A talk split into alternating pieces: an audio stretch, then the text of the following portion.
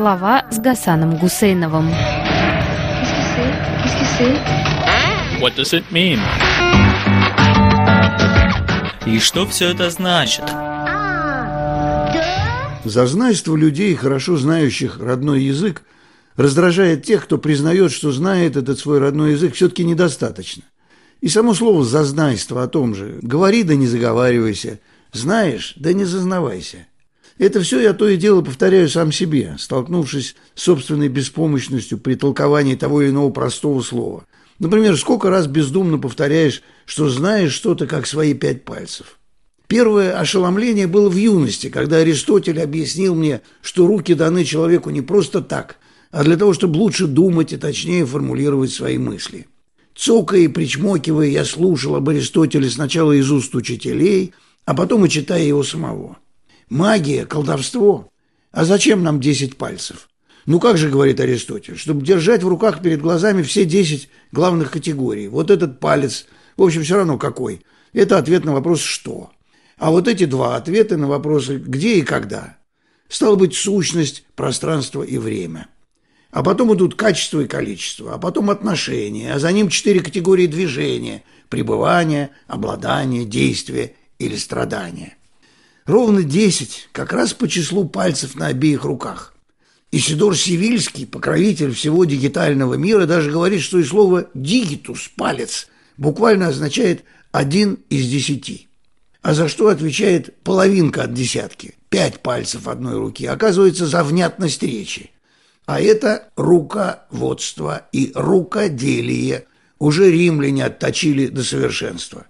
И вот мы раскрываем кулак, теперь уже в строгом порядке. Во-первых, надо задумать и даже открыть предмет для разговора.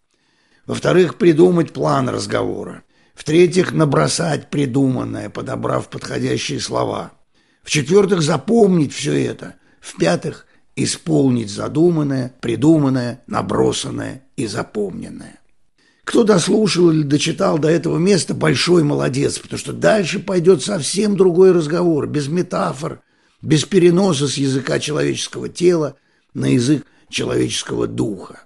Но сначала я хочу привести стихотворение одного из моих любимых ленинградских поэтов второй половины прошлого века, Сергея Вольфа.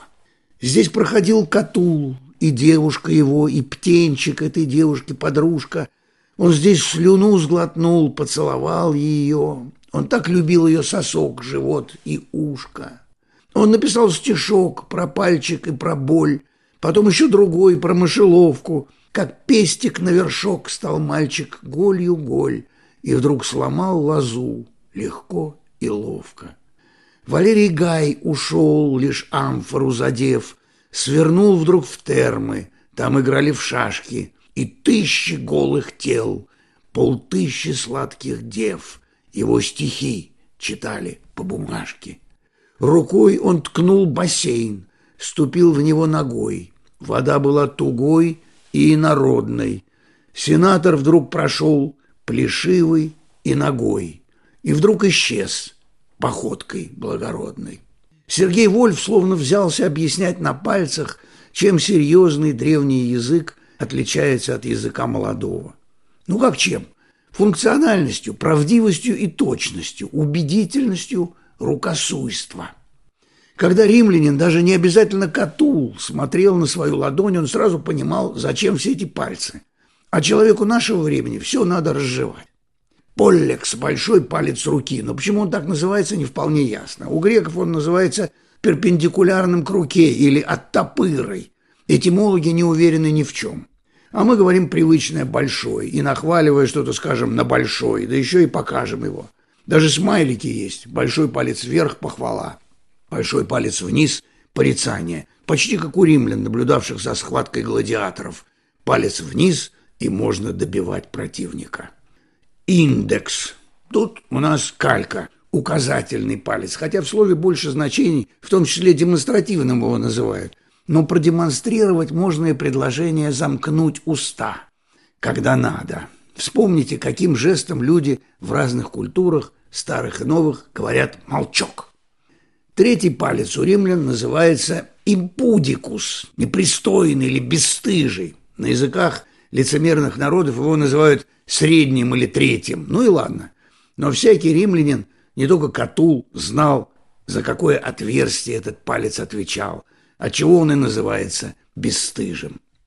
Ануариус. Ханжи по-русски называют этот палец безымянным, а ведь это по латыни медицинский палец, дигитус медикус, с помощью которого доктор смазывает целебной мазью задний проход. Это не я говорю, это писал святой Исидор Сивильский, знаменитый энциклопедист первой половины VII века. Как видите, здесь нет никакой метафоричности. Средневековье только на первый взгляд спиритуальное, а Исидор, собравший всю древнюю ученость в кулак, показал, что оно и дигитально.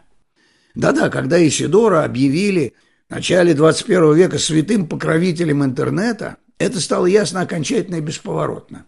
Для полноты картины нам не хватает только пятого пальца, который даже по-русски называется довольно изящно – мизинцем или младшим братом других пальцев, хотя этимология этого мизинца не вполне ясна. А вот латинское «аурикулярис» никаких сомнений не вызывает, ибо это Ушкин палец. Дигитальный святой Исидор объясняет, что этим пальцем мы чешем в ухе. Что же у нас получается? Что пальцы в латинском языке и в анатомии – привязана не только к риторике и философским категориям Аристотеля, то есть к устам, взятым в переносном значении источника слова и мысли. Оказывается, пальцы соотносятся со всеми отверстиями человеческого тела. В нужный момент с пользой и удовольствием время от времени проводить по вверенным им отверстиям – вот задача человеческой руки. Здесь верхние этажи мироздания передают привет нижним этажам, а нижние салютуют верхним, ибо жить друг без друга они не могут.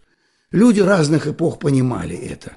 Когда мы пристально всматриваемся в пальцы человека и его предполагаемого Творца в росписи Микеланджело сотворения Адама, и мы лучше понимаем дигитальный прагматизм древних языков. Да и почему только древних? Разлитый Ольгиной рукою, по чашкам темную струею уже душистый чай бежал, и сливки мальчик подавал.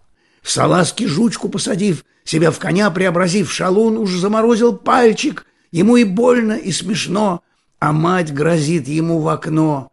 Татьяна пред окном стояла, на стеклах ладные дыша, задумавшись, моя душа прелестным пальчиком писала на отуманенном стекле заветный вензель О да Е.